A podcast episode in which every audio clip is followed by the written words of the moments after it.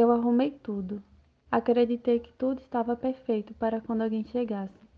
Deixei a chave comigo, pensei que só eu saberia encontrá-la e usá-la. Me enganei. Você pegou, eu nem vi. Quando me dei conta, você já estava do lado de dentro, perguntando o que tinha nos outros cômodos. Você viu. A decoração e a arquitetura nem sempre te agradavam. Meus aposentos nem sempre eram confortáveis, mas você continuou morando em mim. Para mim também não era confortável. Ninguém sabe o que fazer quando recebe visita pela primeira vez.